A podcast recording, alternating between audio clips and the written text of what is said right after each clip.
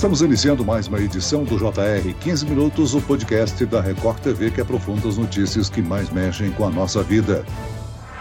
O Ministério da Educação, MEC, decidiu antecipar a divulgação dos resultados do Exame Nacional do Ensino Médio, mais conhecido como Enem, para esta quinta-feira, 9 de fevereiro. A alteração na data de liberação das notas tem como motivo ajudar os estudantes que irão se inscrever no Sistema de Seleção Unificado, SISU, onde mais é possível usar a nota do Enem. Ela pode ser aproveitada em universidades estrangeiras? E como montar um cronograma de estudos para as próximas edições do exame. O 15 Minutos de hoje esclarece essas e outras dúvidas com o coordenador do curso Anglo, professor Madison Molina. Muito bem-vindo ao nosso podcast mais uma vez, professor. Olá, Celso, muito obrigado pela oportunidade. Quem nos acompanha nessa entrevista é o repórter da Record TV, Felipe Brandão. Ô Felipe, o Enem é considerado uma das principais portas de entrada para o ensino superior, né? Oi, Celso, muito obrigado pelo convite. Professor Madison, obrigado também pela presença. Exatamente, Celso. O Exame Nacional do Ensino Médio, o Enem, é hoje a principal porta de entrada no ensino superior do Brasil. A prova viabiliza o acesso às instituições públicas e privadas. E foi pensando nisso que o Ministério da Educação anunciou a antecipação do resultado do Enem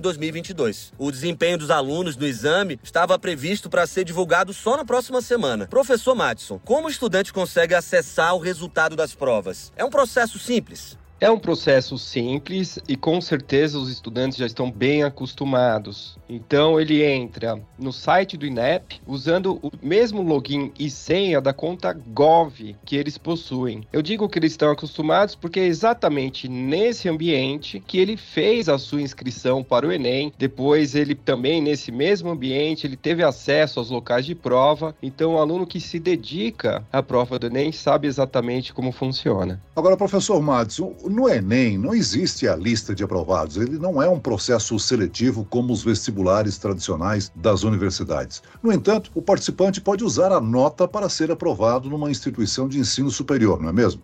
Exatamente, Celso. E esse é um ponto fundamental. O Enem, ele não é um vestibular. Na verdade, ele é uma prova, sim, a maior prova aplicada simultaneamente eh, no Brasil. Mas essa prova vai gerar cinco notas, que são as notas TRI, de redação, linguagem, ciências humanas, matemática e ciências da natureza. Quando se abre a plataforma do SISU, essas notas vão se tornar, na verdade, uh, o grande papel moeda para que os alunos alunos pleiteiem as suas vagas nas instituições superiores. Eu até comento que essa nota TRI, que tem um viés, vamos dizer, avaliativo, na plataforma do SISU acaba tendo mais um viés financeiro, porque é exatamente o que vai mostrar para esse estudante a sua competitividade ao pleitear determinada vaga. Agora, professor, os processos SISU, ProUni e FIES têm datas e regras diferentes. Vamos entender cada um deles um pouco mais sobre as regras de cada cidadão. O SISU é dedicado a selecionar estudantes para universidades e instituições públicas de ensino superior em todo o país. Como é que funciona e quando serão abertas essas inscrições do SISU? O SISU é esse ambiente em que as instituições federais e algumas estaduais e municipais ofertam vagas para os alunos interessados. Então, o critério para que o estudante seja elegível a participar desse processo seletivo é, primeiro, ter realizado o Enem 2022. Não vale as versões anteriores, vale exatamente a última versão. E o outro critério para ele participar do SISU é exatamente ele não ter zerado a redação. As inscrições no SISU se iniciam no dia 16 de fevereiro e essa plataforma ela fica aberta, então dia após dia se contabilizam exatamente essas movimentações dos estudantes desejando determinadas vagas e ela está programada para se encerrar no dia 24 de fevereiro. E o resultado final sairia no dia 28 de fevereiro. Professor, no caso do ProUni, são ofertadas bolsas de estudo para candidatos estudarem em universidades particulares. Como o ProUni seleciona esses alunos? E o período de inscrição é diferente? Qual é a grande intenção do ProUni? Dentro das universidades privadas, existem vagas disponíveis em que os estudantes podem pleitear desconto de 100% ou 50%. Para que eles sejam elegíveis a participar da plataforma do ProUni, primeiro, eles têm critérios de que ele tenha naturalmente encerrado e concluído o ensino médio e tem um critério de renda. Ah, há um tempo atrás era um critério de renda também relacionado se ele fez a conclusão do ensino médio em instituição particular ou privada. Hoje não. Hoje o ProUni é apenas um critério de renda. E que critério seria esse? São bolsas disponíveis de 100% para o estudante que faz parte de uma família cuja renda familiar per capita seja de um salário mínimo e meio. E bolsas de 50% caso o estudante faça parte de uma família cuja renda per capita seja de até três salários mínimos. O Fundo de Financiamento Estudantil, FIES, é um outro programa que, como o próprio nome já diz, tem como objetivo conceder financiamento a estudantes em cursos superiores em universidades particulares. Professor, é uma alternativa para viabilizar a graduação? É uma alternativa. O estudante que deseja ingressar no ensino superior, a primeira intenção é que ele não pague nada. Então, o SISU é exatamente o ambiente em que isso vai ser possível. Caso ele não consiga vaga no SISU e esse estudante continua querendo estudar em uma instituição de ensino superior, já que tem que pagar, vão pegar um desconto. Aí a ideia do ProUni é que ele poderia ter desconto de 100% a 50% em função da renda. E no último limite, se ele não conseguiu o ingresso no ensino superior sem pagar nada, ou com desconto, que ele consiga financiar, que é exatamente a ideia do FIES. O FIES ele é um programa de financiamento é, que também está relacionado a, a juros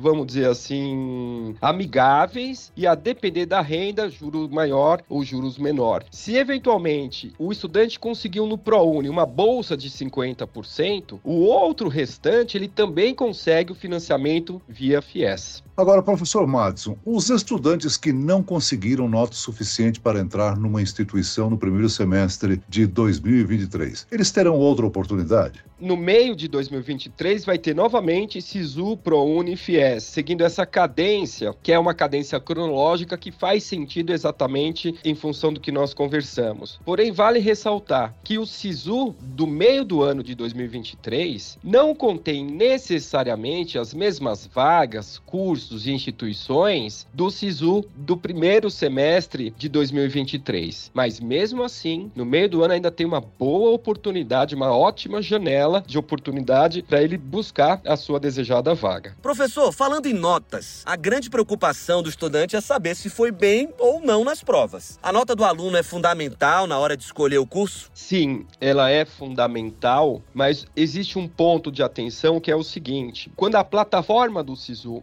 ela está aberta, a depender do curso e da instituição, eles colocam pesos diferentes às cinco notas TRI. Por que que se faz isso? Porque isso dá uma liberdade para a congregação de cada instituição definir o melhor perfil de aluno para essa instituição. Então, como um exemplo, a gente pode pensar em duas instituições de ensino superior, duas faculdades federais de engenharia. Uma faculdade de engenharia pode querer um perfil de engenheiro, de engenheira, que seja mais exatoide, que ele tenha mais habilidades nas áreas exatas. Então, o que eles normalmente fazem? Colocam peso 4 na nota de matemática e peso 4 na nota de ciências da natureza. Ao mesmo tempo, uma outra instituição pode querer um outro perfil, falando, não, eu queria um engenheiro que tivesse um olhar um pouco mais humano, que ele tivesse mais habilidades relacionadas às humanidades. Então, ele pode colocar um peso 4 em redação, um peso 4 em linguagem e pesos menores nas notas de matemática e ciências da natureza. Então, isso faz com que, a rigor, ninguém saiba a nota de corte. E um aluno que não é tão competitivo para um determinado curso pode ser extremamente competitivo para o outro. Um dos motivos que faz com que a plataforma do SISU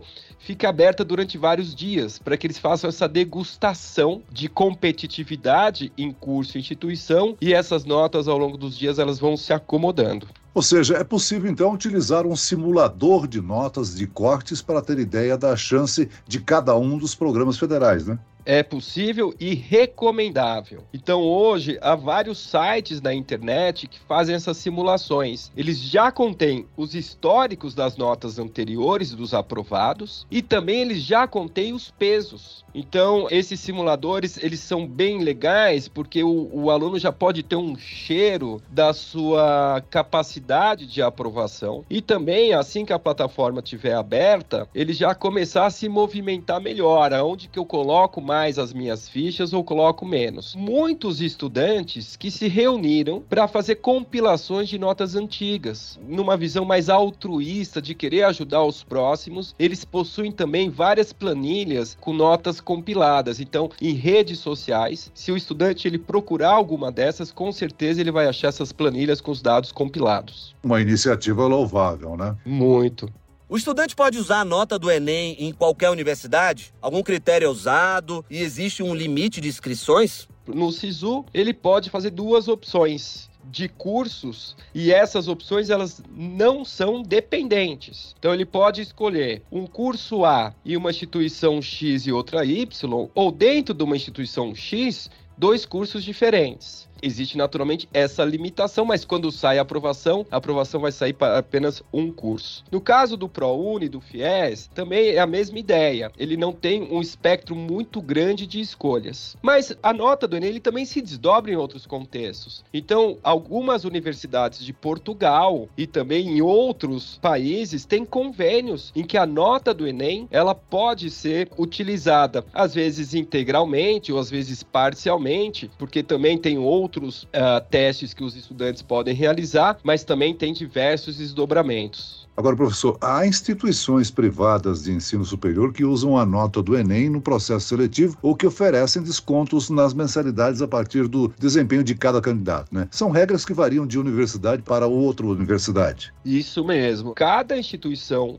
privada define se vai utilizar a nota integral do Enem. Isso tem um, uma certa vantagem porque essa instituição ela pode se isentar de aplicar o seu próprio vestibular. Então existe aí toda um, uma eficácia de recursos, né, um ganho de recursos. Algumas utilizam a nota do Enem para compor um outro contexto de nota. Então, por exemplo, uma escola de administração do estado de São Paulo faz isso, usa a nota do Enem, mas como um pedaço da nota total, porque aí depois ele tem que escrever uma redação, ele tem que ter uma entrevista presencial, ele tem que escrever uma carta de recomendação, mas sem dúvida isso facilita muito a operação no ingresso dos estudantes do ensino superior das instituições privadas. O senhor destacou aí que a nota do Enem também permite que o candidato estude numa universidade fora do Brasil. E o Ministério da Educação tem acordo com algumas instituições estrangeiras. Como é que funciona o processo seletivo? O Ministério da Educação, e, e não só ele, né, mas as instituições de maneira independente, podem gerar convênios com universidades do país inteiro. Alguns convênios são apenas convênios de trocas de cultura, então o estudante